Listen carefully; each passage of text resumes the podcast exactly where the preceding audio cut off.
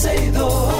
Sergio Carlos, Karina Larrauri llegan para darnos toda la información de los hechos, toda la diversión del momento. Todo, todo, todo, todo lo que quieres está en 12 y 2.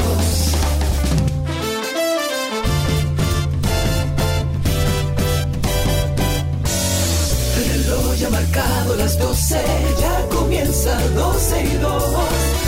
Y Karina Larrauri llegan para darnos toda la información de los hechos, toda la diversión del momento.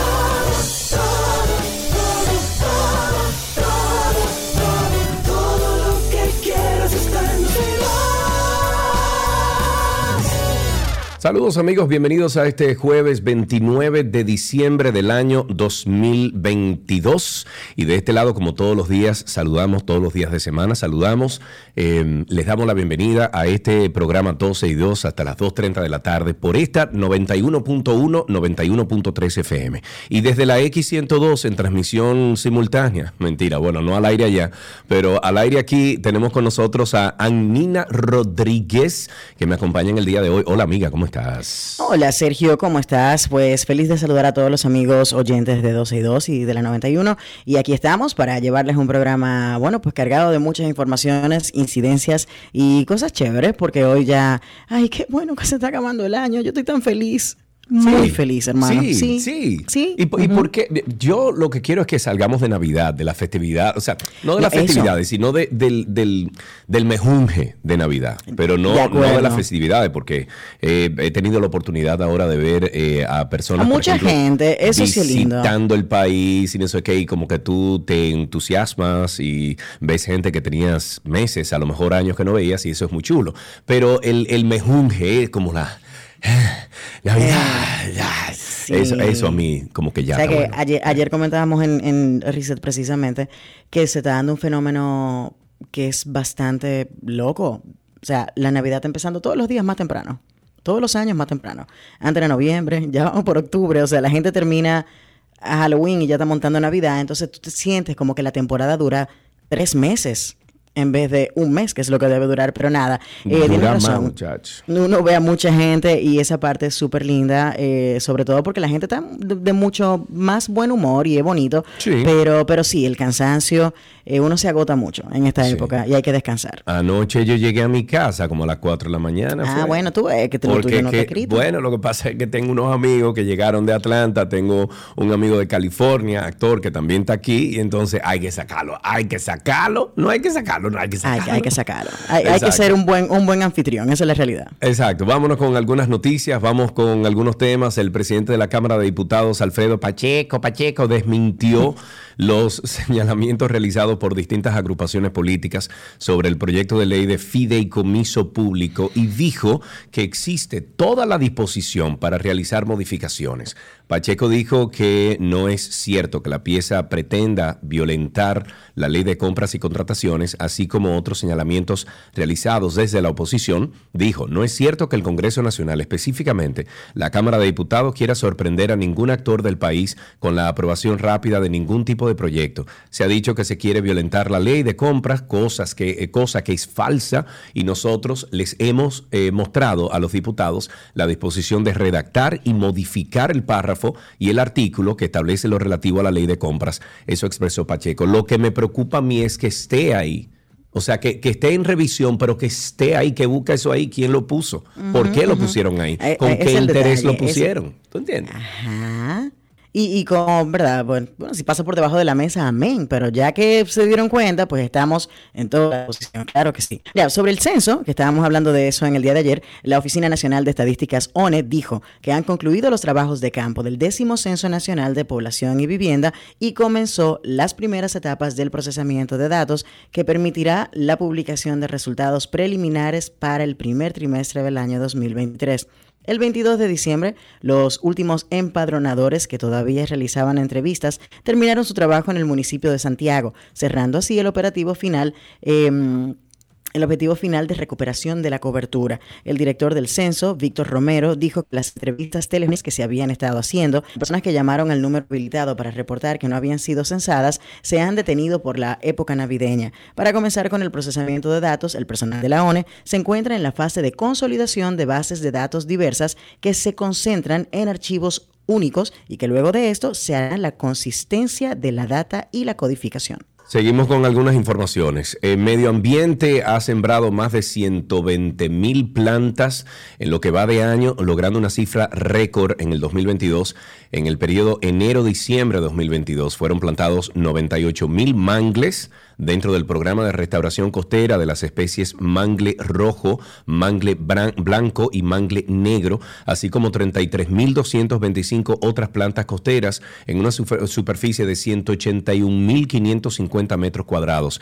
Entre los espacios impactados con estas plantaciones se destacan el Parque Ecológico de Nigua en Arrobo Ítabo, o Itabo en San Cristóbal, el río de Maimón eh, o Ría de Maimón en Iberostar en Bávaro, provincia de la Altagracia, el humedal Playa Caobita en Asua, base naval Las Calderas, Matanzas, eh, provincia Peravia y Fuente de Oro en San Pedro de Macorís y Valladolid en La Romana. Si no cuidamos nuestro entorno, si no cuidamos lo lindo que nos ha regalado Dios y el destino, entonces se nos va a pique todo. Cuidemos nuestro entorno, cuidemos nuestro país. Ese debe ser el mensaje siempre. Bueno, pues la Cámara de Diputados de la República Dominicana aprobó el día de ayer en primera lectura el proyecto de ley sobre recursos de casación que establece el procedimiento de los recursos interpuestos en el ámbito de las materias de las materias civil, comercial, laboral, inmobiliario, contencioso, administrativo y contencioso tributario. La normativa propuesta por el senador de la provincia de Pedernales, Dionis Sánchez, y que ya fue aprobada en dos lecturas en el Senado, tiene el propósito de eficientizar los procesos que se ventilen en la Suprema Corte de Justicia y este proyecto también dispone de la institución de la casación no solo eh, que no solo cumple con la misión referida a la garantía de verificar la correcta ampliación de las normas jurídicas en todo el territorio dominicano, sino que también crea las condiciones que permiten establecer y mantener la unidad de la jurisprudencia nacional para salvaguardar el orden público y la seguridad jurídica. la iniciativa promete crear condiciones que permitan establecer y mantener la unidad de la jurisprudencia nacional. Uy, sí, eso suena lindísimo. ¿no?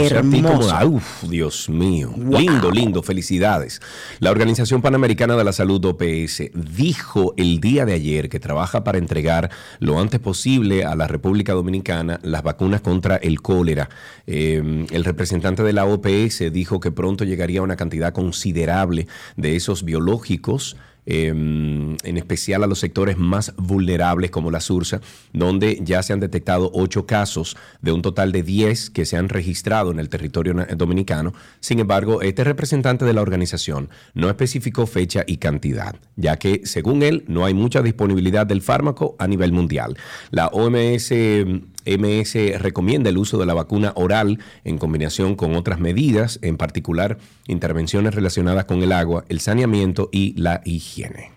Y ese es el gran reto, amigos, según lo que hablamos en el día de ayer. Bueno, la expresión inteligencia artificial fue elegida la palabra del año 2022 en español por la Fundación del Español Urgente, Fundeu RAE. Así lo anunció en el día de hoy esta institución promovida por la Real Academia Española. La Fundeu RAE justificó la decisión por la importante presencia de los medios de comunicación de este concepto en los últimos 12 meses, tanto como en el debate social, debido a los diversos avances desarrollados en este ámbito y las consecuencias éticas derivadas. La ganadora de este 2022 ha sido escogida entre 12 candidatas, algunas relacionadas con la guerra en Ucrania, como Apocalipsis, criptomoneda, diversidad, ecocidio, gasoducto, giga, factoría, gripalizar, inflación, inteligencia artificial, sex dopaje, topar y ucraniano. Entre las ganadoras los años anteriores están la palabra scratch, selfie, confinamiento o vacuna. Scratch como scratch, como scratch. Supongo que es como scratch eh, españolizado. Ok, o sea que en España español, españolizan todos. Sí, tío, si en España vas a Burger King, tienes que decir Burger King. Y por supuesto, si te pondrás un suéter, tienes que decir jersey. Jersey, tienes que decir jersey, obviamente. Miles de vuelos más eh, fueron cancelados ayer en Estados Unidos cuando el país trata de recuperarse de una super tormenta de nieve que ya ha cobrado 20 59 vidas. Funcionarios del condado de Erie, en el oeste del estado de Nueva York, el área más golpeada por la histórica tormenta invernal, eh, elevó el número de muertos a 37, con lo que el total del país llegó a 59.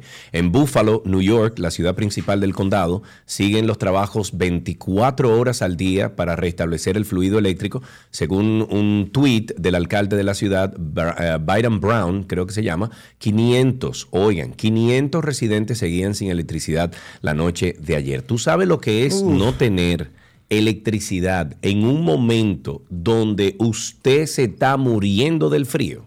Literalmente. es. Eh, y, y ojalá, ojalá que, que quienes eh, están en estas condiciones entonces tengan quizás una chimenea para poder calentarse, hacer un fuego, pero no todas las estructuras eh, lo tienen o lo permiten. Ojalá que, que todos estén Sí. bien y que los estados estén tomando las medidas eh, pertinentes para salvaguardar a esas personas que no tienen la calefacción. Ven acá, Bueno, Nina, ¿cuándo fue que salió esta canción? Oye, oye, ahora, ahora, no, no funciona. Espérate, ¿qué está No pasando? funciona. Así Oh, no decía funciona. mi hijo. ¿No funciona? No funciona. no funciona. Bueno, dale a la próxima entonces, dale. Luis Maisichel Dicent, principal imputado en el caso Operación 13 por presunta estafa a la Lotería Nacional en un sorteo celebrado el 1 de mayo de 2021, fue trasladado a su casa para cumplir con la medida de prisión domiciliaria. El ex administrador de la lotería fue trasladado desde el Centro de Corrección de Najayo a Bonao ayer en la noche por disposición de las juezas del Segundo Tribunal Colegiado del Distrito Nacional que conocen el juicio de fondo. Según informó su abogado José Bernechea, el abogado de Dicent también informó que luego de cumplir con el trámite ante la Procuraduría Especializada de Persecución a la Corrupción Administrativa, PEPCA, y a la Fiscalía del Distrito Nacional, su cliente fue trasladado a su residencia en Bonao. Ah, ya sé lo que pasó, amiga. Esto está sonando en mi casa, ¿eh? Ah, ya. Ok, ya, ahora sí. E- Esta canción, ¿cuándo salió? A ver. All singing low while I pop a bottle off of your chain swinging, clang clang, and it costs a lot. Bitch, I'm always at the guala, yeah, and you are not badass beat. Keep on going till you hit the spot. Whoa, I'm a big bag hunter with the bow. She ¿Tú la oído esa canción? Tú sabes que tú piensas que yo de verdad me las sé todas. Eh, no, no tengo pero- la pero más tú, eres una biblioteca, tú eres una biblioteca andante, Anina. Bueno, yo, yo conozco muchos datos, pero, pero ese específico no te lo puedo dar. Sí he escuchado la canción, pero no te puedo decir que esa canción salió en tal fecha. No, no lo recuerdo. Ok, está bien, no hay problema. Pero sí, entonces recordamos que nosotros tenemos un, epi- eh, bueno, este- tenemos un, podcast, no, no, un Ah. eh, episodio iba a decir, pero un especie, eh, conchale, un podcast que se llama Karina y Sergio After Dark. After Dark. ¿Tú entiendes, Karina, que tú has sufrido un miedo irracional de estar, por ejemplo, en lugares de donde es difícil escapar, espacios exteriores o cerrados y con mucha gente, muy concurridos? Mire, Sergio, la respuesta es sí. Yo te pregunto esto porque este es uno de los síntomas que puede sufrir una persona que atraviesa eh, la agorafobia. Definitivamente cuando vamos a hablar de agorafobia tenemos que entender que es una sensación difusa, desaprensiva que se desata en tu cuerpo, en tu cerebro, donde tú tienes miedo no solamente a espacios abiertos, sino a estar en cualquier espacio donde tú no te sientas seguro. Es un tema que tenemos que tratar, que tenemos que hablar, porque mucha gente no lo entiende. Le suceden cosas como esta. Me da miedo manejar, me da miedo hacer cosas que hacía antes, me da miedo estar en un grupo grande de personas. ¿Se puede uno sanar de la agorafobia y de la ansiedad? Sanar, sanar así como que desaparezca, pues, pues, pues. Karina y Sergio. After Dark. Karina y Sergio After Dark está en todas las plataformas de podcast. Lo más fácil que usted puede hacer es entrar a, y a- a Google y poner ahí Karina Larrauri Podcast o Sergio Carlo Podcast y de inmediato le sale Karina y Sergio After Dark. Todo, todo, todo lo que quieres está en 12 y 2.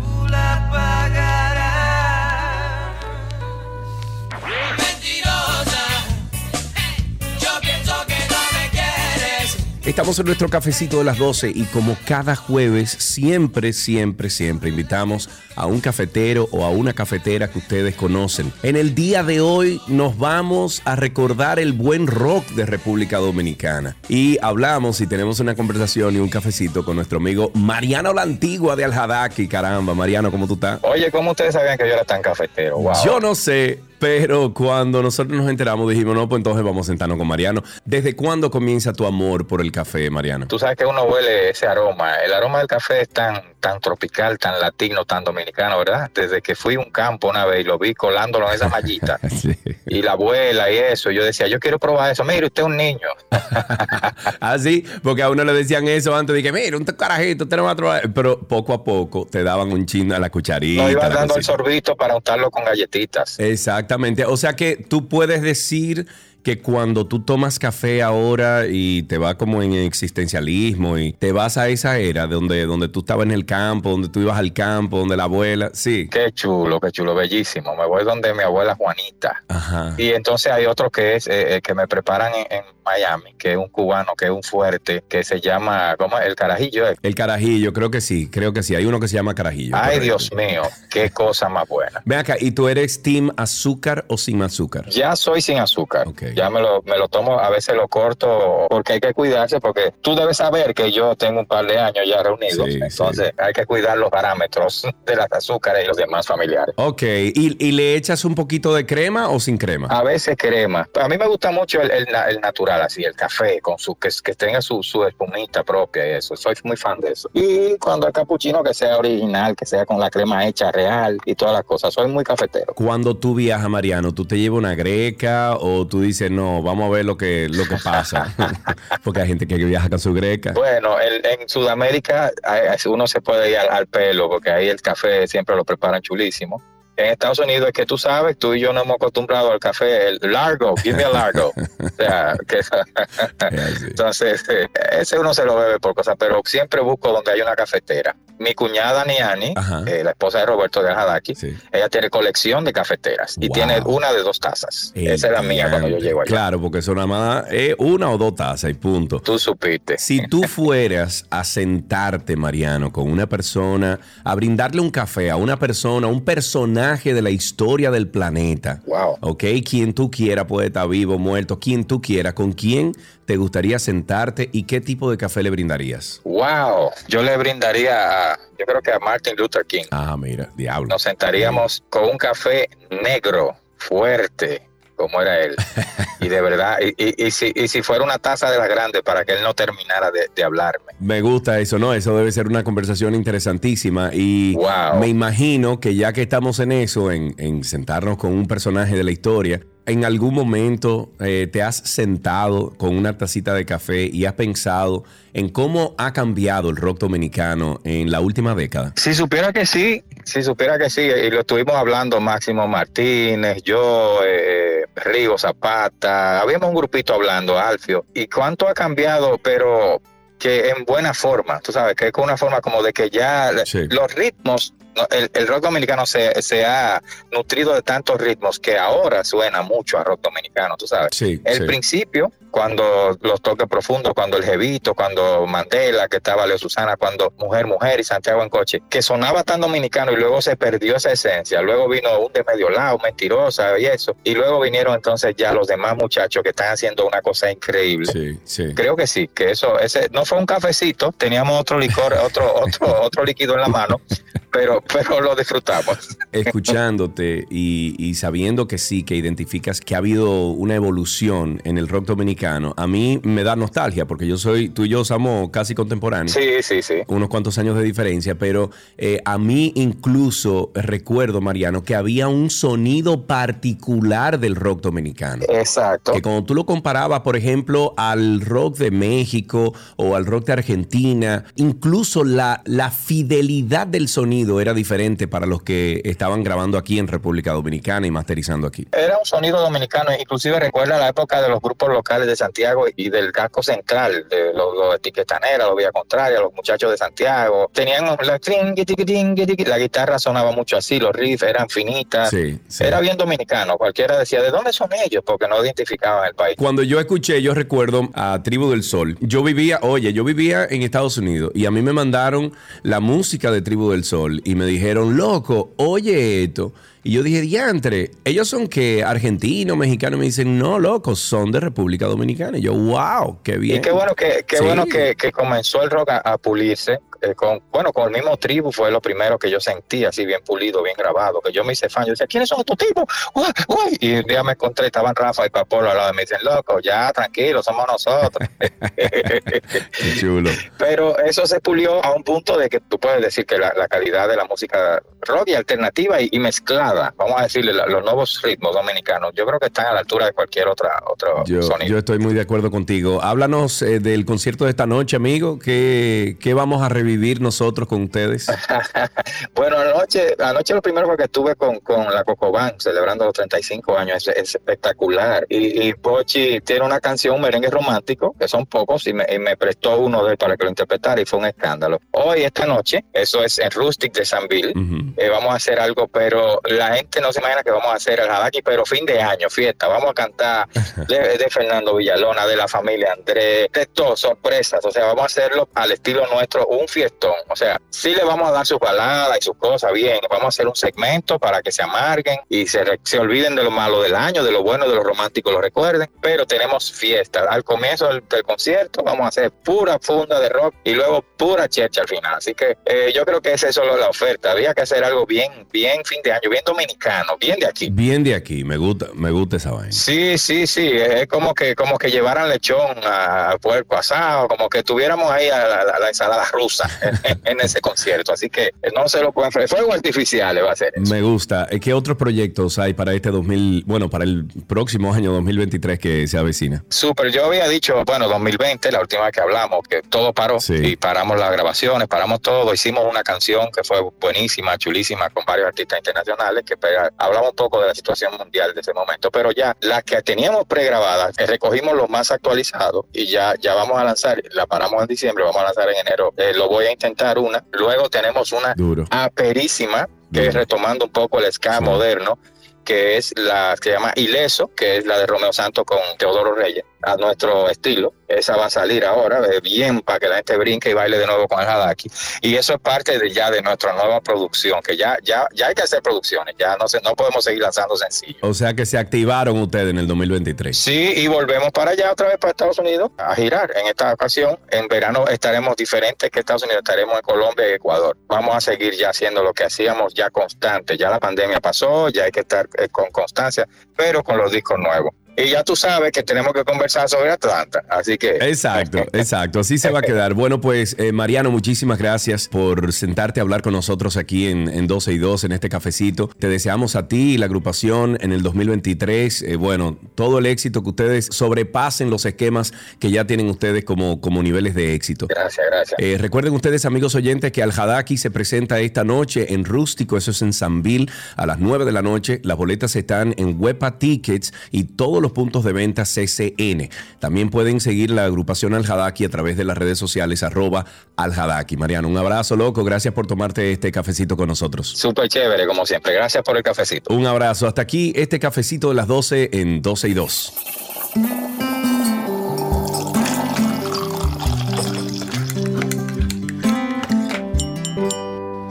Todo lo que quieres está en 12 y 2.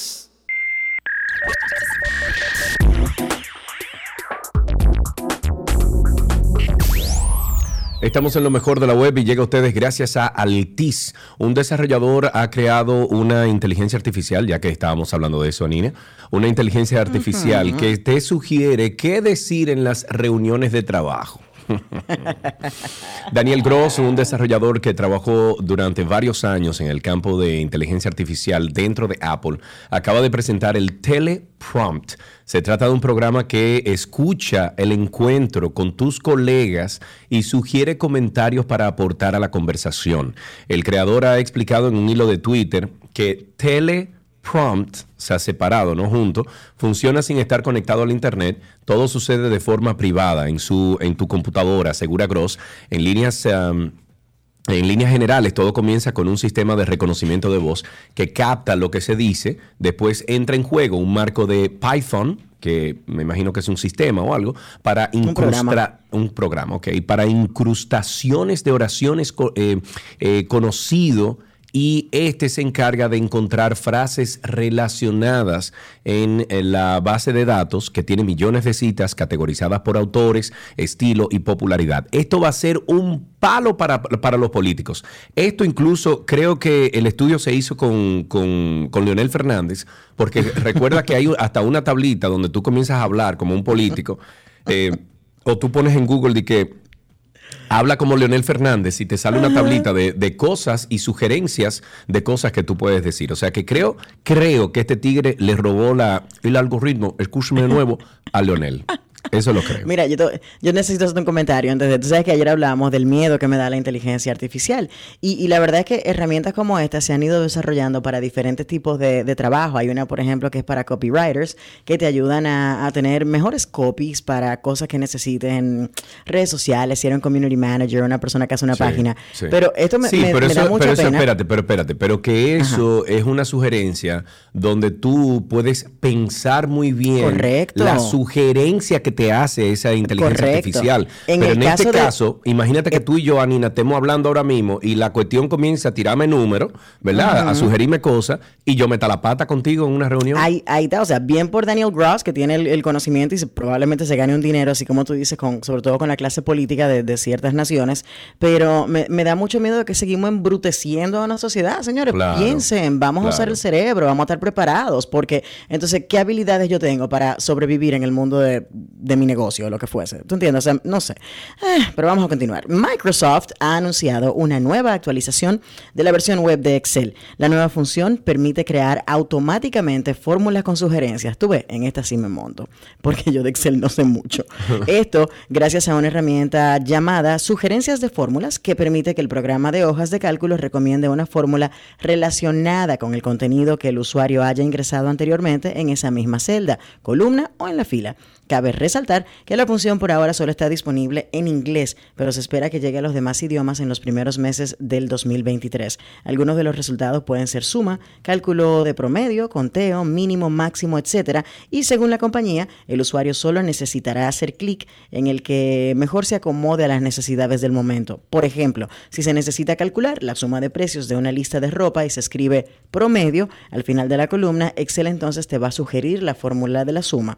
Obviamente, eh, la plataforma estará realizando el cálculo de manera automática y ya no será necesario conocer los comandos para lograr el resultado. Y para mí es un éxito. Yo que tengo que lidiar con números semanalmente, por ejemplo, para los conteos de acá de, la emisora, me parece genial que yo pueda automatizar esos procesos sin necesariamente tener que romperme la cabeza para crear una fórmula. Claro, está bien, así, así sí, pero tienes tiempo para pensar, porque el otro sistema, como que. Eh, ¿Te imaginas que tú comienzas a hablar disparate? No, manito, no, no, no. O sea, político, full político.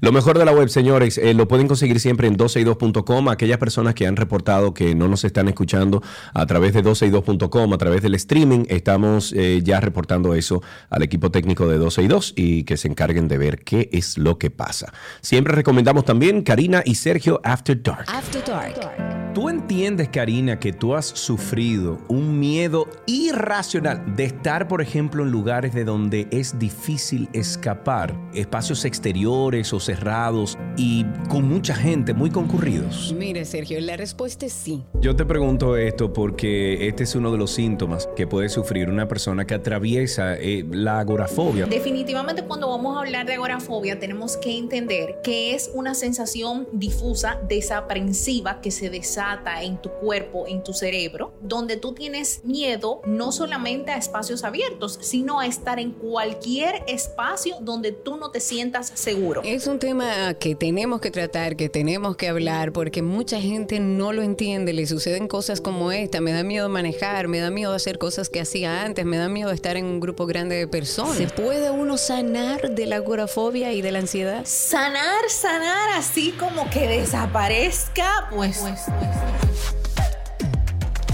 Karina y Sergio, After Dark. Karina y Sergio After Dark está en todas las plataformas de podcast. Nos pueden buscar como Karina Larrauri Podcast o Sergio Carlo Podcast. Hasta aquí, lo mejor de la web en 12 y 2.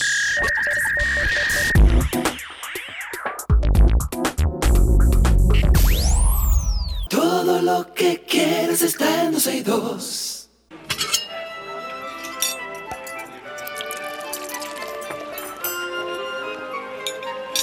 Ula la mewi je manja comida de Gabriela Paz que se bonisi mewi. Hola Gabi. Hola, yo te iba a escalar la frase que bubulé, que... Que bubulé, que es que bubulé, que es que bubulé. Míralo cómo que se ríe porque sabe que tiene una influencia sobre ti, Gaby. Y ahora todos los días, wow, eh, Alam es influencer. En señores, francés, en sí. francés. En no. francés. A francés. Eh, bueno, adiós jueves, el último jueves Yay, del El 2022. último jueves del año.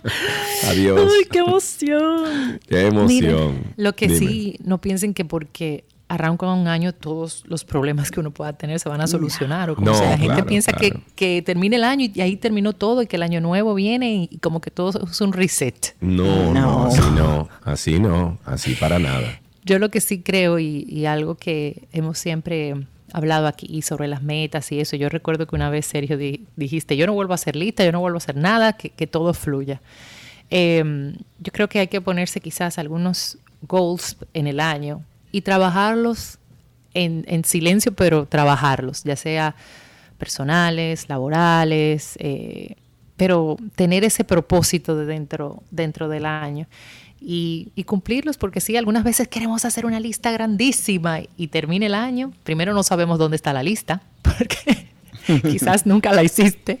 Dices, sí, yo voy a hacer una lista, yo voy a... Ujú. a- y, y al final pasa febrero y ya se te olvidó todo lo otro.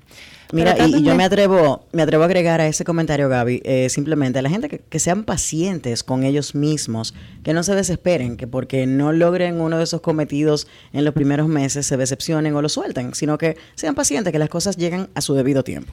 Eso sí está bien lo que acabas de decir, porque justamente nos ponemos tanta presión en algunos casos que pensamos que hemos fallado, que, no hemos sido exitosos. Sin embargo, como dices tú muy bien, Anina, con la paciencia, con la perseverancia, tranquilos, hasta conseguir lo, lo que deseamos. Quizás no lo conseguiste en el tiempo que te propusiste, pero sigue luchando por él y eres exitoso hasta donde llegaste, siempre y cuando de verdad hayas puesto tu empeño. Recuerden que una distancia larga inicia con un simple paso, pero si tú no das ese simple paso, tampoco vas a llegar a tu destino final. Para nada, amiga. Eso, eso es matemática, eso no, eso es número.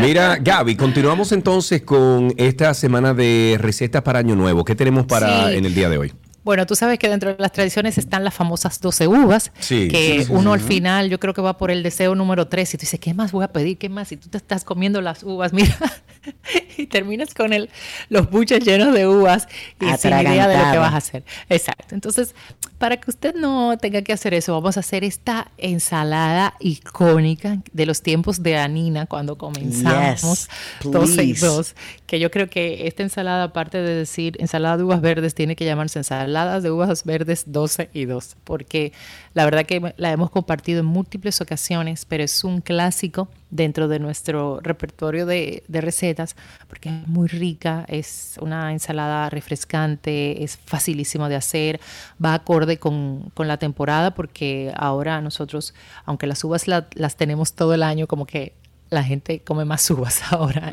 en Navidad. Em, es una ensalada refrescante, lleva las uvas verdes, las famosas uvas para los deseos.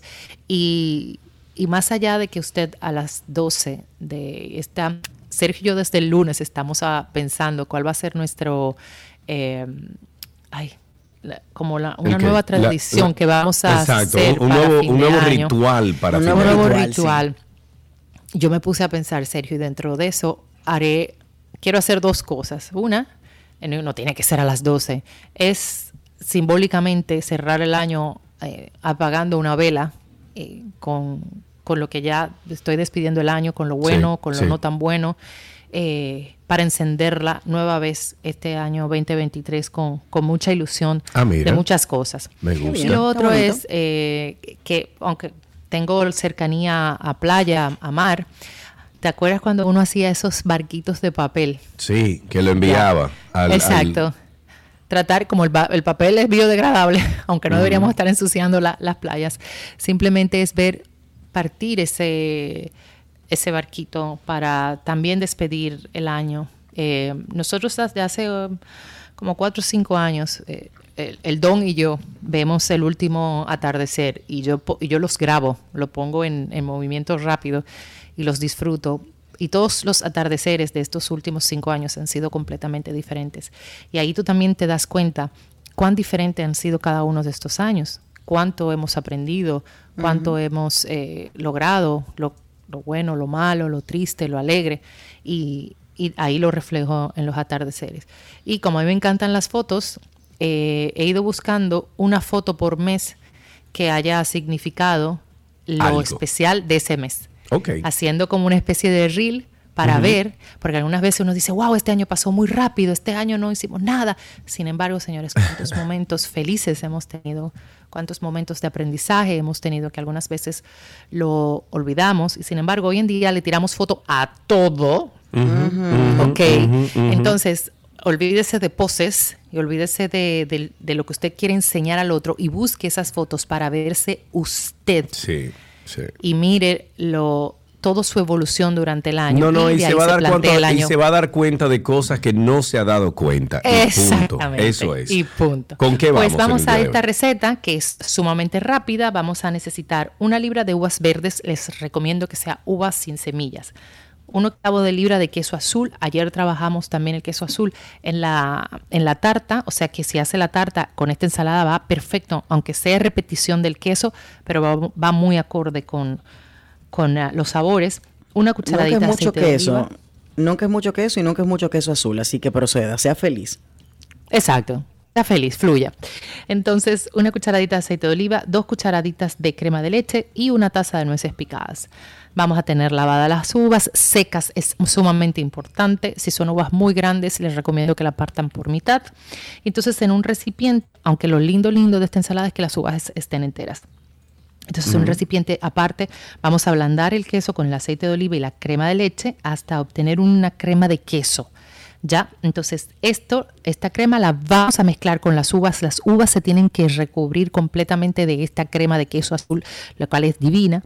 Y ya al final, entonces, vamos a espolvorear la taza de nueces que vamos a tener picadita. Eh, no, no un tamaño muy grande para, para fines de mordida, pero sí un tamañito vamos a suponer de una nuez que se pueda tener cuatro o seis pedazos aproximadamente. También mezclamos, es importante que esté fría esta ensalada, luego se va a poner a temperatura ambiente y voilà. Voilà. Muy bien. Sencillo. Conseguimos esta, esta receta en tus redes y en arroba 262, ¿correcto? Así es, esperen en breve. Esta mañana subí la receta de ayer porque ayer se me complicó un poco el día, pero ya saben que en cualquier momento del resto del día voy a subir la receta del día de hoy. Sergio, te espero mañana. Un Yes. beso para todos. Que estaba yo pensando, año. que estaba yo pensando, Gaby, que a lo mejor incluso lo hago hoy, lo hago esta tarde. Eh, ¿Tú vas a estar ahí esta tarde? Sí, sí, estoy Ok, y, y hay tour, porque son, imagínate, son turistas, tengo que darle el tour y la cosa, y se puede entrar al Bueno. anfiteatro y todo, ¿no? Yo tengo mapitas de chabón que te los puedo dar. Ok, ok. Ah, y ya una cosita nada más, 30 segundos. Sí. Señores, eh, las personas nos- no se sientan mal, sobre todo en esta época. eh, la seguridad de, de donde vivo eh, se pone un poco complicada. Sí. Si usted no tiene acceso, nosotros, como Voilà, Gabriela, no puede dar acceso. Entonces, ah, ya, sí, em, porque a veces te llaman y te dicen, bueno, pero el Exacto. restaurante, dame acceso, no sé Exacto. qué, sí. Nosotros como Voilà no podemos dar acceso, sí, lamentablemente. Entonces me ha pasado con personas que con muchísima pena vienen y y piensan que lo van a, van a dejar entrar. Entonces, menos en esta temporada, se pone un poquito más tedioso. Así que lo sentimos muchísimo, pero son políticas de, del lugar. Eh, ahora, si usted ya tiene una invitación y demás, pues more than welcome, Exacto. obviamente. Eh, pero la, la fecha también la pone un poco más difícil. Así que so sorry uh, por, por eso. No, no, claro, eso, eso se entiende y sobre todo por la fecha. Eh, pues Gaby, un beso y un abrazo. Gracias por estar con nosotros aquí en 12 y 2 y hasta aquí esta receta de hoy.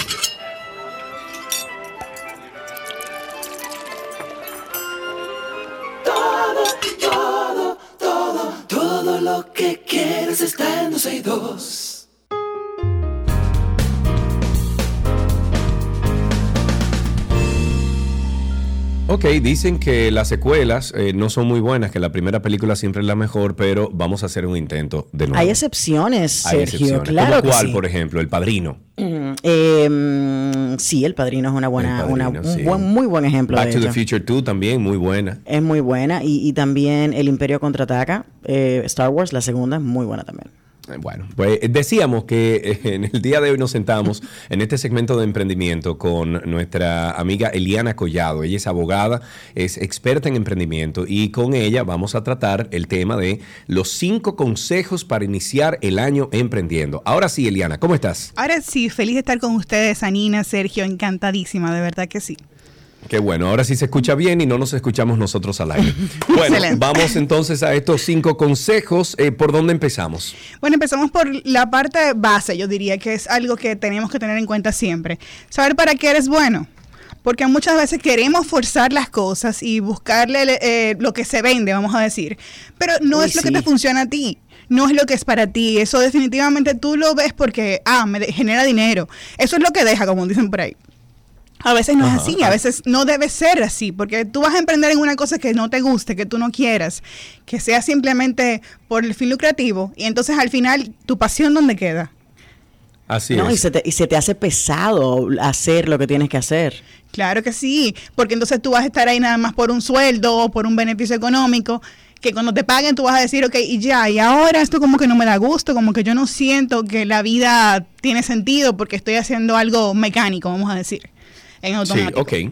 Ok, entonces, e identificar en para qué eres bueno, no importa, eh, bueno, en la frase esa famosa, Eliana, que dice, eh, eh, tú puedes ser hasta barrendero, lo importante es tú ser el mejor barrendero de todos los barrenderos, Así ¿correcto? es, y hacerlo con pasión, con amor a lo que tú haces, porque eso es lo más importante siempre, señores. Exacto, y cuando las cosas se hacen con pasión, por ejemplo, eh, tú estás en, en tu trabajo, eh, te dan las 7, 8, 9, 10 de la noche y tú de repente dices, ay, mira, son las 10, me ¿Se tengo me fue que el ir". tiempo?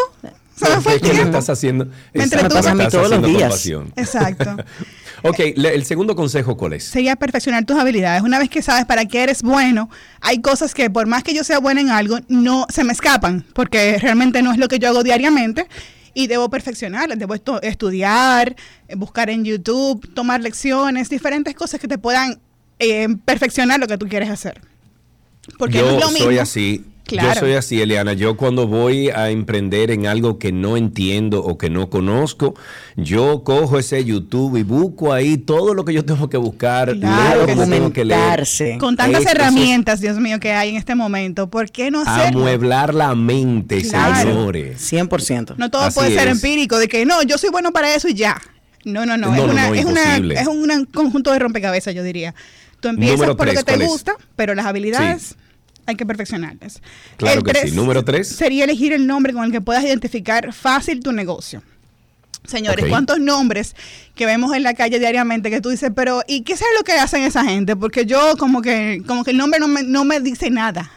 Entonces al final tú no puedes identificar el negocio con el nombre porque simplemente era un nombre bonito para ti, pero a la gente no le dice nada realmente. Entonces, Claro. en ese punto tú debes de pensarlo un poquito mejor, analizarlo y trabajarlo de esa manera, ¿verdad?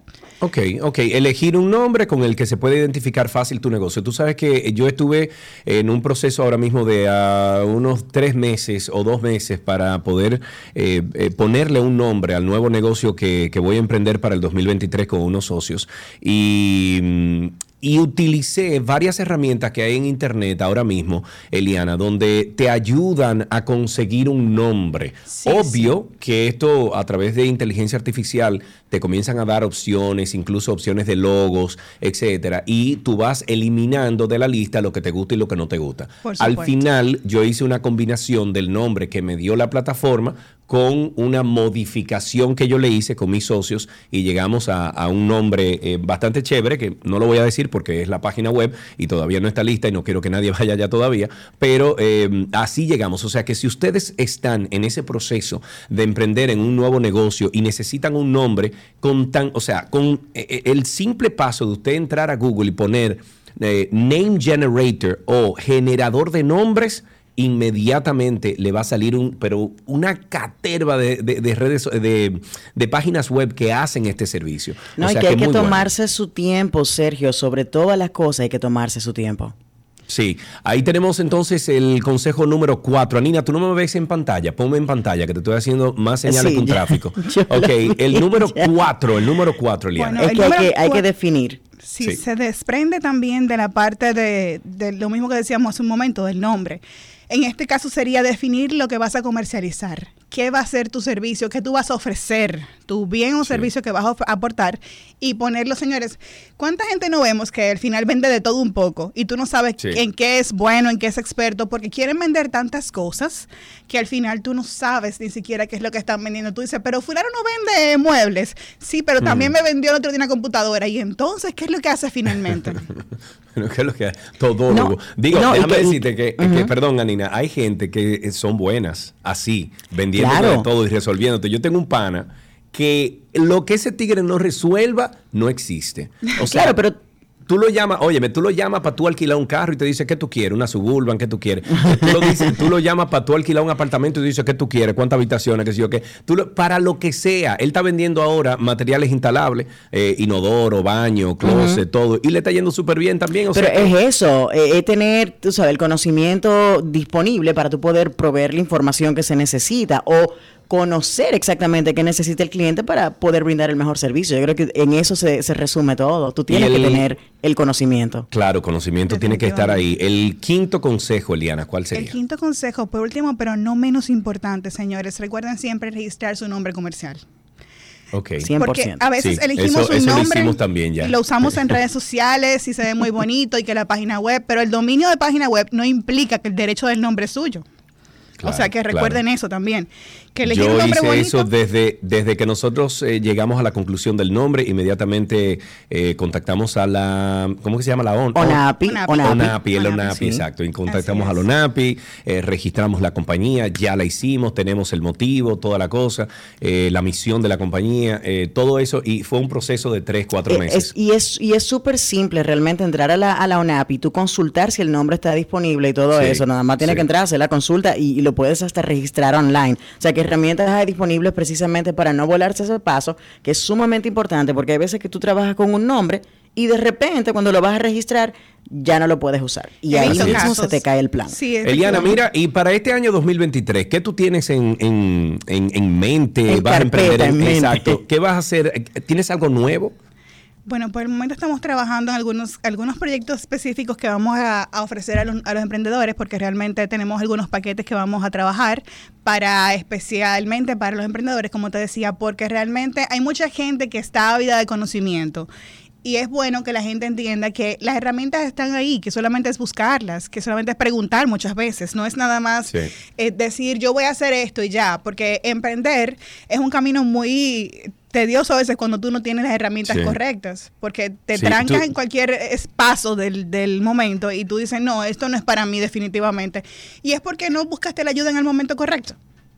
Eh, tú sabes que ahora que tú dices eso, yo le voy a agregar un sexto consejo. Si usted está emprendiendo, si usted está navegando en, en- en mares que usted no conoce, usted se va a buscar a alguien eh, que le sirva de asesor. Nosotros hicimos eso también eh, para emprender en este nue- nuevo negocio que voy a anunciar en unas semanas. Eh, nosotros buscamos a uno de los asesores, o sea, eh, conseguimos a alguien que tiene ya varios años haciendo el negocio en, en el cual vamos a emprender y lo convertimos en nuestro asesor, pero se le paga. O sea, nosotros le pagamos a él. Excelente. Eh, para nosotros, cualquier pregunta que nosotros tengamos, mira, fulano, ¿qué tú crees de esto? Mira cómo tú resolviste esto. ¿Cómo? Y uno se ahorra, señores, dos años de experiencia. Uno se ahorra dos años de, de a lo mejor eh, de errores que tú implementas inmediatamente, pero eso tiene un costo y eso usted lo tiene que pagar. O sea que ese sería eh, un consejo que le voy a agregar a esos cinco consejos que tú has compartido en el día de hoy. Excelente. Eliana, muchas gracias. Estamos a la orden siempre y de verdad que muchas gracias por la invitación. Qué bueno. Eliana Collado estuvo con nosotros, es abogada experta en emprendimiento y con ella estuvimos compartiendo, eh, compartiendo cinco consejos para iniciar el año emprendiendo. Si usted quiere seguir estos, eh, estas conversaciones con Eliana, lo puede hacer a través de redes sociales Collado, con doble L obviamente, collado.eliana, collado.eliana. Hasta aquí este segmento de Emprende en 12 y 2.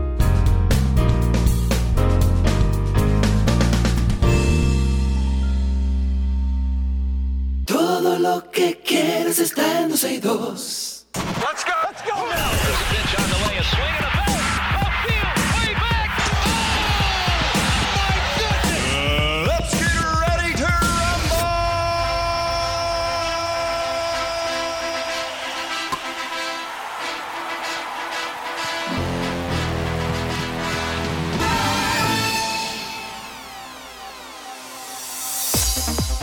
Comenzamos con algunas noticias del mundo deportivo y tenemos que hacerlo a través. ¿Quién era que decía deportivo? No recuerdo. No, bueno, las noticias deportivas llegan a ustedes gracias a Vita Salud, la tienda de las vitaminas y la nutrición deportiva, y gracias también a Bici Centro, tienda especializada en bicicletas desde el 1949. Empezamos con béisbol. En la pelota invernal, los gigantes del Cibao vencieron a las águilas cibaeñas y las estrellas orientales caen ante los fantásticos e increíbles. Oh, wow, eso fue. Oh, wow. Pero eso, eso fue Chiqui que lo agregó ahí. Fuiste tú que lo agregaste, Chiqui. Mínimo. De que fantásticos e increíbles, E increíbles. Tigres del Licey. Oh, wow. Me parece una serie animada de sábado por la mañana. Miren, señores, eh, continuamos con el béisbol y los Marlins de Miami acordaron con el jugador de cuadro Jan Segura un contrato de dos años y 17 millones de dólares, dijo el miércoles una persona con conocimiento de negociaciones. El acuerdo depende de que Segura, dos veces All-Star, complete un examen físico, según la persona que se refirió al tema con The Associated Press bajo condición de anonimato, porque los Marlins aún no han anunciado la firma. Es el primer movimiento de agente libre de la temporada eh, baja para los Marlins, que vienen de una temporada 69-93, eh, su duodécimo récord perdedor en los últimos 13 años, y han visto a sus rivales del este de la Liga Nacional, Atlanta, Filadelfia y los Mets de Nueva York hacer muchas movidas para tratar de mejorar sus listas cargadas. Los Bravos fueron campeones de la Serie Mundial 2021 y los Phillies ganaron el banderín de la Liga Nacional este año antes de caer ante los Houston, eh, eh, los Houston Astros en la Serie Mundial. El estelar escolta de los Phoenix Suns en básquetbol eh, estará fuera de este juego durante al menos cuatro semanas debido a una distensión en la ingle. Eso duele. Anunció el equipo el día de ayer. Los Suns informaron que una evaluación adicional diagnosticó la lesión de Booker y será evaluado dentro de un mes. Booker dejó la derrota en el tiempo extra del día de Navidad en un enfrentamiento con los Suns ante los Nuggets. El guardia promedia 27.1 puntos por partido esta temporada, anotó 58 puntos, su mejor marca de la temporada, contra los New Orleans Pelicans el 17 de diciembre en su última aparición antes de sufrir la distensión en la ingle. Ouch. Bueno, pues eh, vámonos a la piscina. Noticia de natación. Cristal Lara, Denzel González, Elizabeth Jiménez y Josué Domínguez pusieron la bandera tricolor en lo más alto del Campeonato Mundial de Piscina Corta que se celebró en Melbourne, Australia, en este mes de diciembre. La atleta olímpica Cristal Lara impuso un récord absoluto en los 100 metros mariposa con, wow, con tiempo de 59.78 y los 200 metros mariposa con un tiempo de 2.11.43. González realizó una marca absoluta en los 100 metros libre con un tiempo de 49.59 segundos. Jiménez realizó récord en los 100 y 200 metros espalda con tiempo de 1.0144 y 2.1263 respectivamente. El olímpico Domínguez también logró una buena participación. Rompieron dos récords absolutos en 25 metros en los 4x50 relevo mixto libre y 4x50 relevo mixto combinados. En fútbol, el exfutbolista brasileño Edson Arantes. Eh, Donacimiento Pelé. ¿What? Eh, Sí, ese es su nombre com- completo. Eh, Sí, eh, eh, Edson Arantes. Edson Arantes de Donacimiento. un nacimiento. Pele. Wow. Completó este jueves un mes en el hospital sin previsión de alta y en medio de un empeoramiento de su estado de salud ante el avance del cáncer de colon diagnosticado en el 2021. El triple campeón mundial que tiene actualmente 82 años continúa en, un, en una habitación común del hospital Albert Einstein de Sao Paulo, donde es acompañado por su esposa y sus hijos. El último boletín es del 21 de diciembre y señala que la enfermedad oncológica presentaba una progresión y que el ex delantero del Santos y Cosmos requerirá mayores cuidados relacionados con eh, disfunciones en los riñones y el corazón. Qué pena, hombre. Sí, sí, sí, es lamentable. Eh, y la verdad es que en Brasil están muy tristes por esta noticia. claro. Bueno, vámonos al ring, vámonos al boxeo. Una de las más grandes estrellas del boxeo actual, eh, Gervonta Davis, fue arrestado en Florida a solo 11 días de su pelea programada contra Héctor Luis García. Según los registros de la policía de Orlando, Gervonta Davis, de 28 años, fue arrestado en el condado de Broward por un cargo de violencia doméstica. El boxeador permanece bajo la custodia policial a la espera de ser atendido en la corte. Recordemos que el boxeador está programado para subir al ring contra Héctor Luis García el próximo 7 de enero de 2023 en Washington, D.C., aunque no está claro si el arresto cambiará los planes. Y esa noticia me apena muchísimo porque sigue, siguen viéndose esos casos de violencia intrafamiliar con boxeadores que son personas eh, que lamentablemente hay una minoría que continúa cometiendo este tipo de, de agravios y es lamentable Sí. porque desmerita el deporte. Totalmente. Eh, hasta aquí estas noticias deportivas en 12 y 2.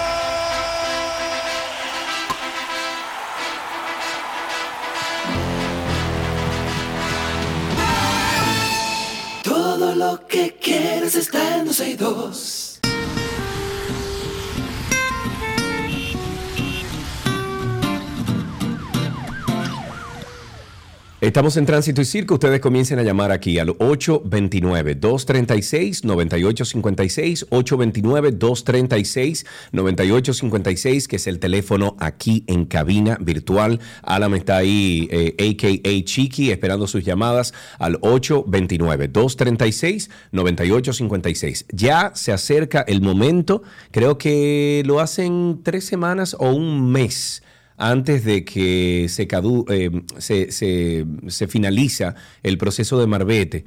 Eh, Y estoy hablando de que tú puedes comprar a través de la página web de la dgii.gov.do, eh, usted puede comprar esos marbetes hasta tres semanas antes del 31 de enero. Si, el 30 si ya el 12 o el 10 de enero usted no lo compró a través de la página web, usted se tiene que lidiar con el hecho de usted ir a algún lugar físicamente presencial a buscar su marbete. Eso es correcto. Ya el mío está debidamente colocado en el vehículo, o sea que yo estoy libre de culpa. Ok, 829-236-9856. Múltiples tarjetas de bono navideño que otorgó el gobierno dominicano fueron activadas con cédulas de personas que hace años fueron reportadas como fallecidas. Antes de continuar con esta noticia, yo te voy a hacer una pregunta. Ajá. Esas tarjetas no tienen una relación con una entidad bancaria del país, ¿sí o no? Por supuesto, por supuesto. de Esa hecho, entidad anuncia, sí. bancaria del país, que usualmente es un Banreserva, es un... ¿No tiene un sistema de tarjeta de crédito segura para sus clientes? Se supone que sí. No hay una similitud en el producto entre una tarjeta del gobierno para ayudas sociales y una tarjeta de crédito, Anina. Entonces, ¿por qué no emplean los mismos procesos que emplean para tarjetas de créditos en estas tarjetas que son de dinero, que son, no son de crédito, sino son, son de un bono ¿por qué no la emplean en, en el proceso de estas al ser entregadas a esos ciudadanos que la necesitan? ¿Cuál es, cuál es la gran diferencia entre esos dos productos?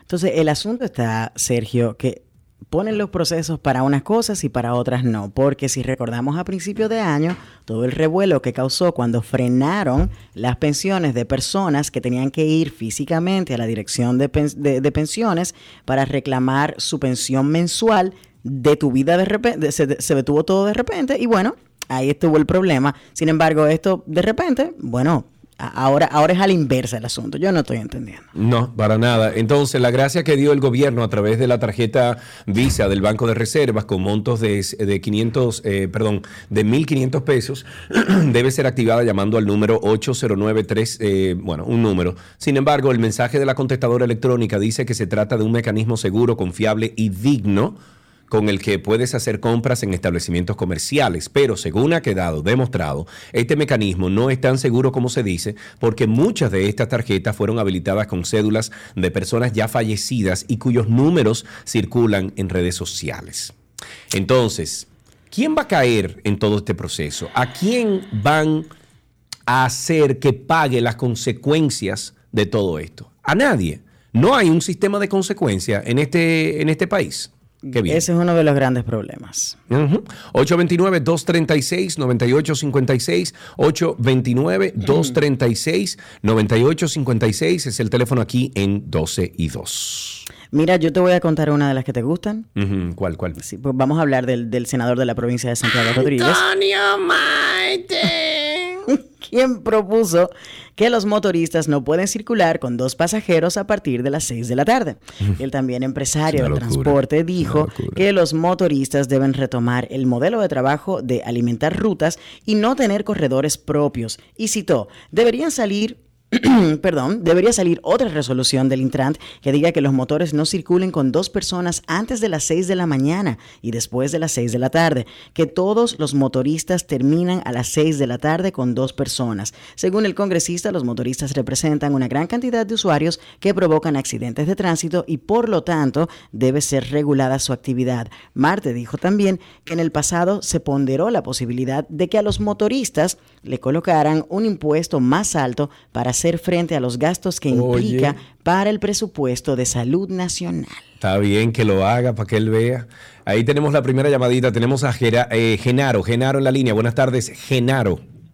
Buenas tardes, Sergio, y tu acompañante también. Anina Eh, Rodríguez está con nosotros. Anina. Tremenda locutora, la sigo desde que estaba en Voz en Off en Color Visión hace unos años. Pero eso hace Uy, hermano, Le dejaste gracias la por eso, qué lindo.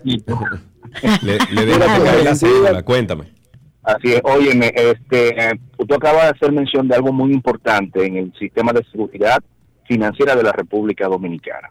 Las entidades financieras, entiéndase los bancos, la superintendencia y demás organismos, tienen la facultad de poder verificar quiénes están vivos y quiénes han fallecido Claro. a través de la Junta Central Electoral. ¿Qué resulta bien hacer? De que ellos cada cierto tiempo hacían o hacen esas investigaciones a través de las oficialías del Estado Civil que tenían un personal que iban a verificar quiénes habían fallecido durante el mes correspondiente o el año correspondiente a esa investigación. Entonces, los bancos hoy en día no están haciendo ese trabajo porque quieren que el Estado de una u otra manera sea que les supla esa información, pero la mayoría son entidades privadas. Entonces, hay una situación que se está dando de que no, eh, tú al banco ahora mismo buscas o a buscar una certificación o a crear una cuenta, te piden que tu cédula no está actualizada porque ellos no se preocupan en por lo menos hacer las averiguaciones y la debida diligencia, que es como se llama el proceso de investigación, tanto para las aseguradoras como para los las entidades financieras. No hacen la debida diligencia de verificar si esa persona ciertamente está registrada en el sistema de cedulación, de, de- de lo que sea del Estado Dominicano, para poder emitir un documento, una tarjeta de crédito, la habilitación de una tarjeta, etcétera. Entonces, ahí hay una deficiencia que la superintendencia de banco y demás organismos tienen que emplearse a fondo para que eso no pueda ocurrir, porque así mismo como ocurre eso con los bancos, imagínate otros beneficios que son para personas de escasos recursos que realmente necesitan eh, una colaboración del Estado, no le llega esta No le ayuda llega. como. Un abrazo a ustedes y feliz año nuevo. Muchísimas gracias Igual por para eso. ti, gracias. Y sí, muy acertado tu comentario, Genaro. 829-236-9856, nuestro teléfono aquí en la emisora. Pueden llamar ahora mismo, cuéntanos cómo está la calle. Eh, todos estos días que no, eh, que los colegios y, y las escuelas no están eh, funcionando, que te- están de vacaciones, pues el tránsito en, en el casco urbano por lo menos ha sido placentero. 829-236-9856. Mira, eh, Sergio, a partir de este lunes 2 de enero del 2023 comienzan con la fiscalización de vehículos que violen la zona de acceso restringida o SAR de la ciudad de Santo Domingo, según informó ayer el Instituto Nacional de Tránsito y Transporte Terrestre, Intrant. La zona está delimitada al norte por las avenidas Reyes Católicos y la República de Colombia y al oeste por la avenida Gregorio Luperón y al este por el río Osama. La restricción aplica para todos los vehículos de carga de más de ejes en el horario de 6 de la mañana a 8 de la noche y los vehículos pesados solo podrán acceder al puerto de Santo Domingo desde puntos de control ubicado en la autopista Duarte, avenida John F. Kennedy y los puentes Duarte y Juan Bosch y el malecón oeste, desde donde se verificará si poseen el permiso de paso emitido por el puerto en coordinación con el Intrant y la Alcaldía del Distrito Nacional. Según informó el Intrant, los vehículos eh, pesados que transiten por el SAR sin el debido permiso estarían siendo fiscalizados por la por el instituto, por el Intrant, con multas de, bueno, desde 10 mil hasta 200 mil pesos dominicanos, como lo estipula la ley 6317 de movilidad, transporte terrestre, tránsito y seguridad vial. Ahí tenemos dos llamaditas. Vamos a empezar con Esmirna. Buenas tardes. Hola, Esmirna. Hola Sergio, ¿cómo están por ahí? ¿Cómo Estamos bien, gracias a Dios. Mi esposa sigue muy bien, gracias. Cuéntame, Esmirna. Amén, qué bueno. Mira, Sergio, aportarte algo con relación a lo de las tarjetas y las cédulas. Por favor, dime, amuéblame es- esta mente, dime. No, la mente no se amuela, se amuela el cerebro, Sergio. No lo que ok, sientes, es el está bien, está bien. Es verdad. Mira qué pasa, corazón.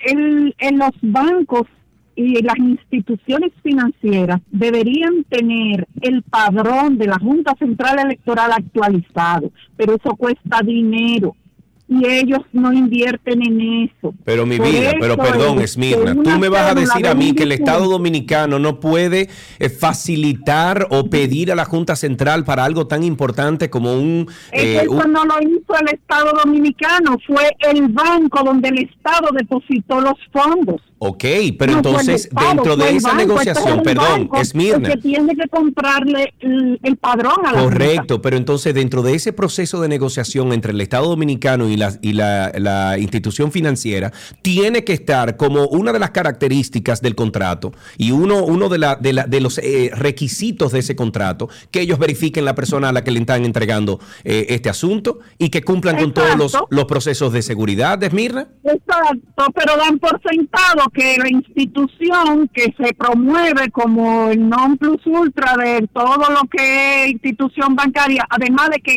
quien debe regular a la institución bancaria es la superintendencia y el superintendente lo que anda por ahí hablando baba sin hacer su trabajo.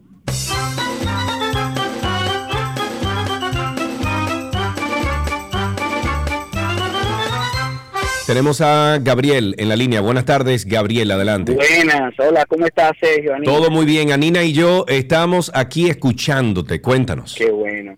Mira, Sergio, tú que has rodado mucho por el país y has ido mucho a Puerto Plata, tú sabes el puente que está después de Cangrejo, como cuando ustedes van por el, eh, llegando al aeropuerto, que hay un puentecito de metal después de Montellano. entre Creo que sí, creo que me, Montellano creo y que el me estoy. Creo que me ubico. Dime, ¿qué pasó? Mira, ese, ese puente empezó a ceder hace como seis meses y hubo que cerrarlo y se hizo un desvío pasando por el río Camus que se armaba unos tapones terribles. Entonces tú que viniste hace un par de meses al país, te cogió un tapón que yo recuerdo, tú subiste un tweet, porque se cayó el puente de La Vega, ¿te acuerdas? Sí, correcto. Entonces, ¿qué pasa? Parece que el gobierno está esperando que se caiga ese puente de Sosúa, porque ese puente tiene dos guardias de cada lado y pusieron una barra para que no pasen camiones, pero el puente está cediendo porque cuando tú vas a mitad de puente se nota que baja y sube, entonces parece que están esperando que se caiga para repararlo. Tú sabes y nadie cae preso.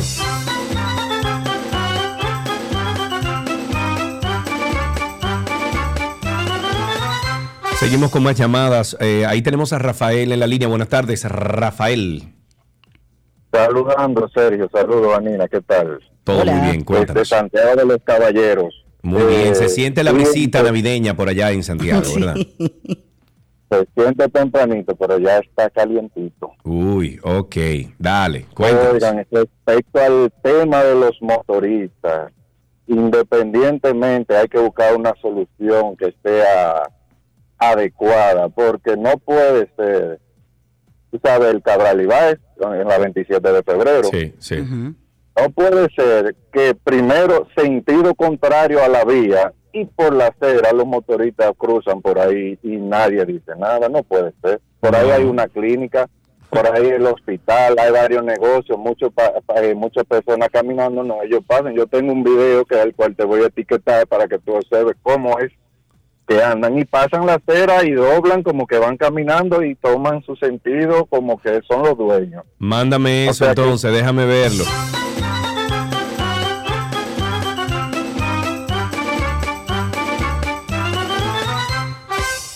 829-236-9856.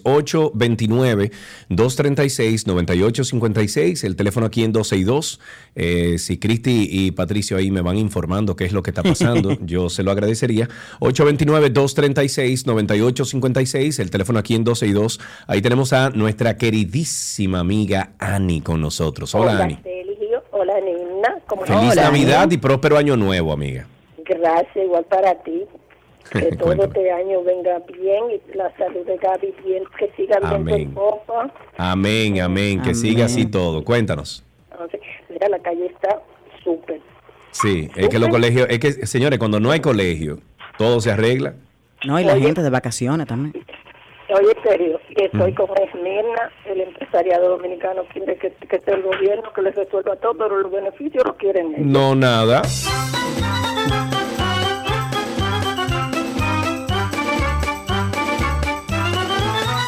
...829-236-9856... ...agentes del Servicio Nacional de Protección Ambiental, el CEMPA... eh, ...realizaron un operativo de inspección y control... ...donde apresaron a ocho nacionales haitianos... ...por cultivar dentro del área protegida... ...del Parque Nacional Los Haitises. Así entonces deberían también el CEMPA... ...entrar a la... a, a donde tienen los... eh, Dios mío, donde están los productos... ...los famosos aguacates esto en la sierra. Entonces entrar allá y también apresar a esas personas, porque, Ah, ah, no, sí. es que son políticos. Eso, gracias. Ah, son políticos y son intocables. Cáspitas. Y eso, no es, y eso no es noticia tampoco. Claro, bueno, Mm. posteriormente estos agentes del CEMPA procedieron a extraer la siembra de la especie de yautía. Los detenidos fueron entregados a la Dirección Nacional de Migración para su depuración y posterior repatriación. Y por otro lado, durante otro operativo de inspección eh, en el sector Lucas Díaz, estos agentes del CEMPA encontraron una retroexcavadora y una zaranda extrayendo material de la corteza terrestre, o sea, agregados de ríos, etcétera. Y de acuerdo con el informe, el conductor, al notar la presencia militar, patica pa' que te tengo. Por y supuesto. emprendió la huida. Sí, con una retroexcavadora, ¿verdad? A ver quién se la patrocina. Claro, por Dios. Contra, claro, porque ese, ese señor no tenía el dinero para él. Absolutamente. Entonces, ¿quién, quién lo hizo? Ahí tenemos una llamadita. eh, déjame ver. eh, no, esa se cayó. Por favor, sigan llamando al 829-236-9856. 829-236-9856, que es nuestro teléfono aquí en 12 y 2. A Nina Rodríguez y yo estamos esperando sus llamadas. Tres camiones con, eh, con que cuenta el cuerpo de bomberos de Gurabo. Dos se encuentran arrumbados desde hace más de un año. Y el tercero está en proceso de mantenimiento. Dime tú si sale un fuego ahora.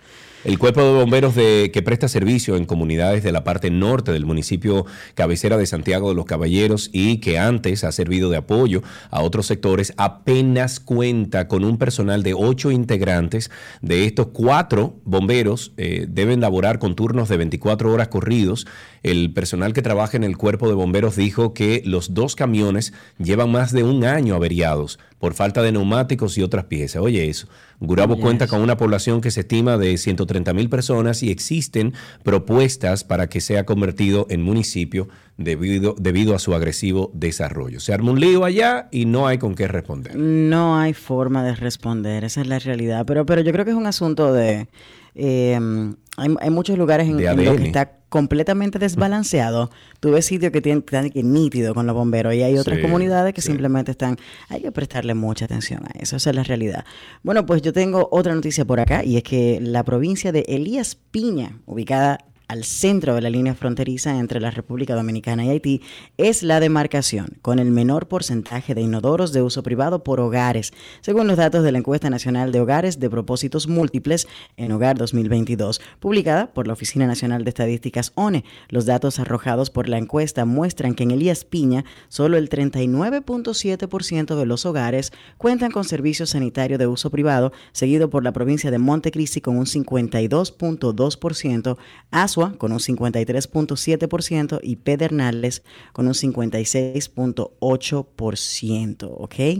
Hmm. Eso está, bueno, yo no... mm, bueno, son zonas rurales, ellos tienen otras vías y otros métodos, pero... sí, por pero- supuesto, claro. Pero, ¿verdad? Eh, una pausa en los procesos de corrupción. La Procuraduría General de la República, a través de la Procuradora de Corte Mirna Ortiz, dijo que continúa el proceso que le sigue el sexto juzgado de instrucción del Distrito Nacional a Juan Alexis Medina Sánchez y otros implicados en el entramado de corrupción desvelado por el Ministerio Público mediante la operación Antipulpo. Ortiz, quien forma parte de la Procuraduría Especializada de Persecución a la Corrupción, dejó saber que la audiencia preliminar se reanudará el próximo viernes 6 de enero del, 2000, del 2023.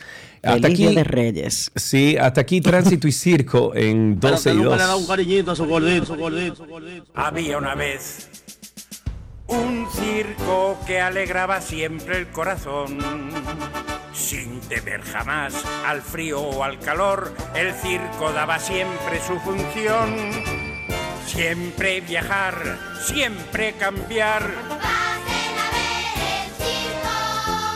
Otro país, otra ciudad.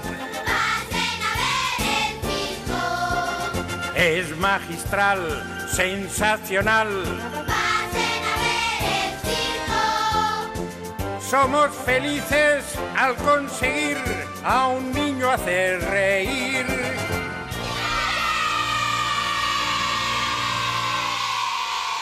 Todo lo que quieres está en 12 y 2.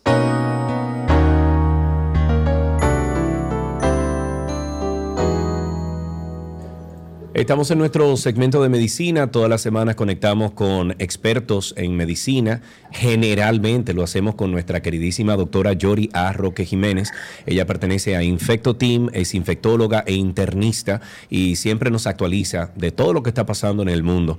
Este segmento llega a ustedes gracias a Farmacias Carol. Con Carol cerca te sentirás más tranquilo. Yori, ¿cómo estás? Sergio, ¿cómo están por allá? Muy bien, ahí estamos Anina y yo que te vamos a abordar en estos temas de, de medicina, de, de- de salud. Eh, los amigos oyentes pueden integrarse a esta conversación a través del 809-562-1091. 809-562-1091. ¿Por dónde empezamos, eh, mi queridísima? Yori, ¿me escuchas? Ahora sí, perdón. Bueno, pues vamos a hablar entonces con un brote de cólera que estamos viviendo ahora mismo allá en Santo Domingo. Eh, Estaba viendo en Salud Pública, hizo un reporte de al menos 10 casos de cólera en, en un sector, la Sursa. Y obviamente la semana pasada recuerdas que habíamos hablado de las intoxicaciones alimentarias. Es importante que la gente sepa cómo eh, diferenciar, eh, dado que son gastroenteritis, tanto cólera como las demás, y tener en cuenta algunas cosas. Entonces, eh, yo pienso que para tener como pendiente si pudiera ser cólera o pudiera ser alguna otra bacteria, sobre todo ahora que todavía vamos a, participar de alguna cena con la familia, con los amigos, es eh, una rápida deshidratación que causa el cólera. Sin embargo, yo pienso, y todo el mundo debe tener pendiente, que no es prudente ahora mismo esperar tanto para buscar atención médica, y por algo que les voy a explicar. Eh, cólera usualmente se manifiesta con lo que es el disconfort abdominal, eh, borborismo, que es como unos calambres, unos cólicos que la, la gente refiere eh, en los intestinos, vómitos y por supuesto las evacuaciones diarreicas. Todo esto se ve en otras intoxicaciones. Sí. Esto rara vez se acompaña de fiebre, pero eh, como dije, se parece mucho a, por ejemplo, intoxicaciones. Vimos la semana pasada que una de las hijas del presidente tenía una intoxicación alimentaria por una Escherichia coli. Entonces, hay que tener pendiente porque en el caso de cólera, cuando se complica, puede causar la muerte. Esto puede ocurrir en un periodo corto, eh, luego de, haber ingerido el vibrio cólera de uno a dos días, pero puede ser tan corto como de horas. Imagínate tú como comer y en horas eh, presentar ya los síntomas, porque va a depender mucho del tamaño del inóculo, es decir, la cantidad de bacterias que uno eh, ingiera. Entonces, eh, atendiendo todo esto, yo creo que eso es lo más relevante tener en cuenta lo siguiente. Primero, como ahora hay un brote, sobre todo las personas que viven en ese sector, sí presentan síntomas, ¿verdad? Y, hay personas eh, recién diagnosticadas o también con síntomas, pues buscar ayuda. Ya si no es cólera, perfecto, pero si lo es, eh, tomar en cuenta lo que hay que hacer ya que eh, a veces la gente se queda esperando porque se sabe, la población sabe que cólera causa unas evacuaciones características, que son como unas heces que se habla como agua de arroz, que es porque como es tanta, tanta, tanta, no coge nada de color y unas características eh, específicas. Sí. Pero eso ocurre en los casos graves. Entonces no vamos a esperar eso, sino que ante cualquier síntoma ahora mismo puede buscar evaluarse. Si no es, si se hace la prueba y sale negativa, pues ya hacer lo que hablamos la semana pasada, evitar antibióticos si no hay datos de que sea una eh, infección realmente por una bacteria en sí. Si es una toxina, pues ya una vez se elimine, el cuadro se va a mejorar. Ok, Eso interesante eso. Sí. Sí, sí, sumamente interesante. Hablábamos de eso ayer, que hay que saber diferenciar y buscar la información a tiempo. Entonces, eh, doctora, resurge el COVID en China, como hacía muchísimo tiempo que, que no lo hacía. ¿Debemos preocuparnos de este lado del mundo?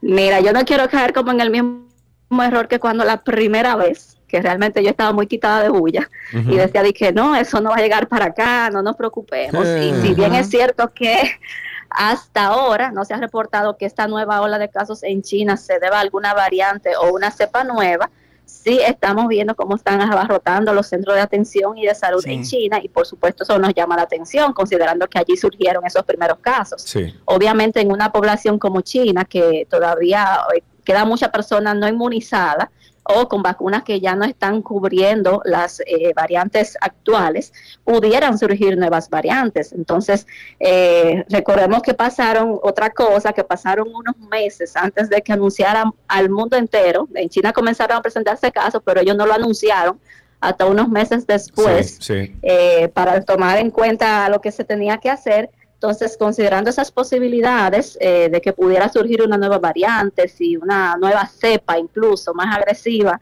y que algunos países como nosotros todavía no tenemos acceso a las vacunas actualizadas, eso definitivamente representaría un caos.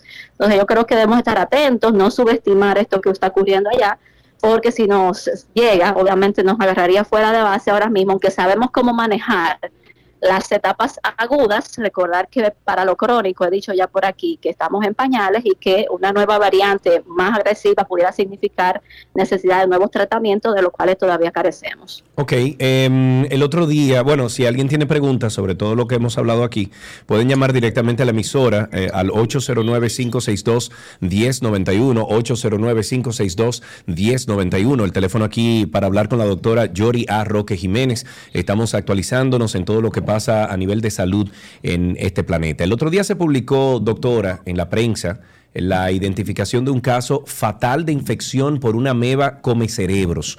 Y por supuesto, esto llama mucho la atención por lo común de las amebiasis en nuestro país. ¿De qué se trata esto y si nosotros estamos expuestos a este tipo de ameba? Mira, esto sí es una ameba, pero por suerte, ¿verdad? No es la misma que produce la amebiasis intestinal. Yo sé que mucha gente, como dice, se pregunta, porque es muy común lo de la amebiasis. Este caso que es en Corea, eh, pasó en Corea del Sur, se trató de un hombre en sus 50 que regresó a su país luego de haber permanecido en Tailandia por unos cuatro meses. Y lo que ocurre es un cuadro muy severo de una meningoencefalitis, o sea, una infección del sistema nervioso central, se llama meningoencefalitis amebiásica primaria, que ocurre por la infección con una ameba llamada Naegleria fowelli. Eh, seguro le va a gustar ese nombre a Sergio. Sí, sobre todo para yo pronunciarlo, sí. Bueno, hay otras también, hay una que se llama Cantamoeba, Balamuti sapina, todas ellas se denominan amebas de vida libre, porque eh, además de vivir libremente, igual que la otra, que es la que causa amebiasis intestinal, Sí. además de vivir libremente en, en aguas y en los suelos, esta, a diferencia, no necesita un vector para infectar al humano y se adapta mal a lo que se entiende como parasitismo. Obviamente ustedes saben de pacientes que tienen amebiasis y que cursan con amebas eh, crónicas sin ninguna manifestación. Esta amebia, esta ameba es diferente. Estas infecciones son muy raras, de hecho se sabe que estamos más expuestos a estas amebas que lo que en realidad ocurre en estos casos, pero sí que tiene una alta tasa de mortalidad, va de un 97 a un 99%. Uy. Se han descrito como factores de riesgo todo lo que se conoce como estado de inmunocompromiso, pero en sí en sí no se sabe por qué algunas personas desarrollan estas infecciones y por qué otras no, a pesar de que hay esa exposición. Sí se conoce que actividades como el nado, practicar clavados, o sea, todo lo que tenga que ver con agua, excepto agua del mar, eh, ahí no se ha podido recobrar estas amebas eh, de vida libre, pero eh, sí tienen mayor factores de riesgo o se, se relaciona, o sea, hay un caso y se ve que esa persona estuvo nadando, eh, por ejemplo, en Estados Unidos, creo que fue en Arizona, en el 2018 hubo un niño que estuvo nadando en un río y, y también presentó esa, esa infección tan severa y falleció. Y realmente eh, su evolución es muy rápida, eh, en días el paciente eh, se complica y fallece y el tratamiento es realmente muy complejo también. Los medicamentos son eh, bien tóxicos y muy eh, tienen sus cositas para uno administrarlo. Sí. Entonces son infecciones diferentes totalmente a lo que es la ameba eh, y no tenemos que preocuparnos mucho porque realmente no tienen nada que ver una cosa con la otra. Ok, muy bien. Bueno, pues qué bueno que despejamos ese tema. Ustedes, si quieren contactar a la doctora y a todo el equipo de Infecto Team, lo pueden hacer a través de redes sociales. Es arroba infectoteam, arroba infectoteam en redes sociales. Con ustedes estuvo eh, hablando sobre todas las actualizaciones del mundo de la medicina nuestra queridísima doctora Yori A. Roque Jiménez, a quien de hoy en adelante, ya que es la última vez en este año 2022 que vamos a hablar con ella, le deseamos todas las bendiciones del mundo para ella y su familia, la nueva cría, el esposo, todo el mundo, doctora. La queremos muchísimo usted y usted ha sido parte Igual. esencial de este programa en los últimos años, o sea que gracias. Muchas gracias a ustedes también por darme la oportunidad, igual y bendiciones para ustedes. Amén. Ahí estuvo la doctora Yori A. Roque Jiménez, arroba Infectoteam, ahí la pueden conseguir. Y hasta aquí, Medicina en 12 y 2.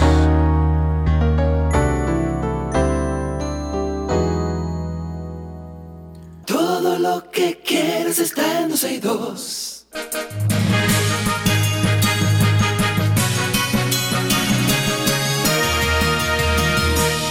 Algunas noticias para finalizar el programa de hoy. El Banco Mundial dio a conocer que en los primeros nueve meses del 2022 las remesas a la región crecieron un 9.3%, lo que significa que sumaron alrededor de 142 mil millones de dólares, la mayor alza a nivel mundial en comparación con otras regiones. De acuerdo con el Banco Mundial, los datos corresponden a los primeros nueve meses del 2022 eh, bueno, y eh, indican un aumento del 45% para Nicaragua, 20% para Guatemala, 15% para México, 9% para Colombia.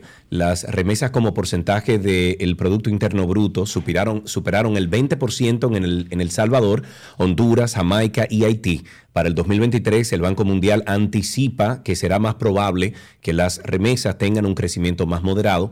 Eh, ellos están hablando o estimando un 4.7% debido a las perspectivas económicas menos favorables en los Estados Unidos, Italia y España. Pero también eh, que fue una perspectiva diferente que me dio una persona que estuvo hablando sobre esto en el pasado, eh. Karina, eh, Karina, Anina. Anina, sí. Eh, porque a medida de que un país recibe o aumente la cantidad de remesas que llegan del extranjero, quiere decir que peor está el país. Mm, claro, porque necesita ayuda. Claro, porque la gente en ese país está comiendo un cable y de fuera le tienen que mandar el dinero. Eso es correcto. Bueno, pues el año 2023 será eh, o promete ser el año más caluroso del registro histórico y eso me preocupa mucho, lo que aumentará el compromiso en temas de adaptación y mitigación para muchos países con vistas a la próxima conferencia de las partes COP28 que se celebrará en Dubái. Esto, según la directora de la Fundación Empresa y Clima, Elvira Carles Brescoli.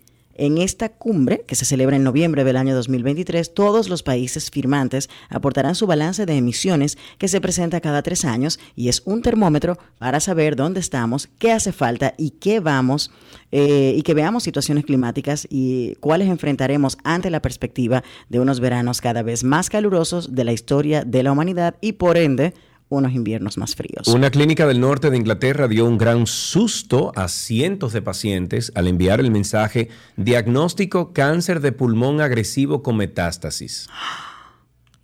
No. y esto fue en vez de buenos deseos de Navidad. El 23 de diciembre a las, eh, déjame ver, a unos pacientes de este centro de salud cerca de la ciudad de Doncaster recibieron un mensaje de texto en su teléfono informándoles de este diagnóstico, pidiéndoles que rellenaran los formularios correspondientes y concluyendo gracias. Seguía otro mensaje para presentar sinceras disculpas. Esto le fue enviado por error. Nuestro mensaje debería haber sido el siguiente. Les deseamos una feliz Navidad y un feliz año nuevo. Yo Ay, me yo no te muero. lo puedo creer, yo me muero Yo me realmente. muero.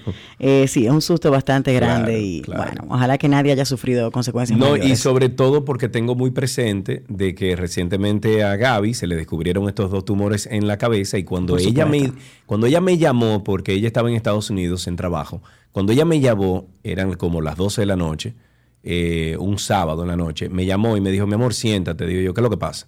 Me dice, "Siéntate." Digo, "Óyeme, ¿qué es lo que pasa? Dime qué es lo que pasa."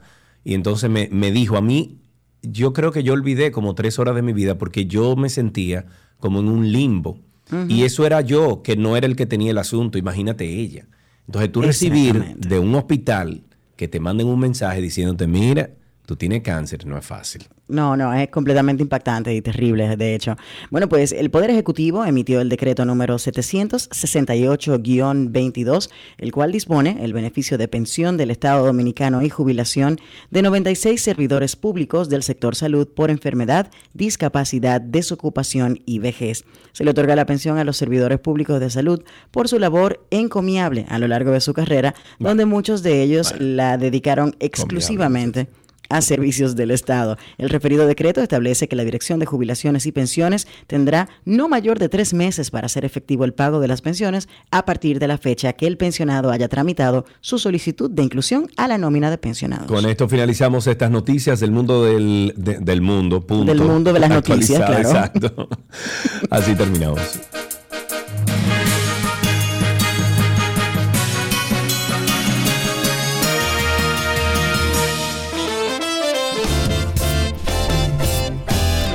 Mañana tenemos un especial en este programa aquí. Tenemos un especial, les vamos a acompañar ya el último viernes del 2022, como diría nuestra queridísima Gabriela Reginato. Le vamos a estar acompañando con musiquita, con comentarios, con informaciones, súper ligero, para que ya el año Tranquilidad. 2023 entre como con más suavidad. Anina, gracias, gracias por ser Siempre. parte de este programa. Eh, fuiste de la que de las que pusiste la semilla para que creciera esta planta que se llama 12 y 2. Eh, te deseo muchísimo bien, bendiciones y que en el 2023 nos sigamos viendo aquí. Así será, hermano mío, y felicidades, feliz año nuevo para todos los oyentes de 12 y 12 y de la 91. Y desde acá les deseamos toda la felicidad del mundo. Adiós, señores. Bye.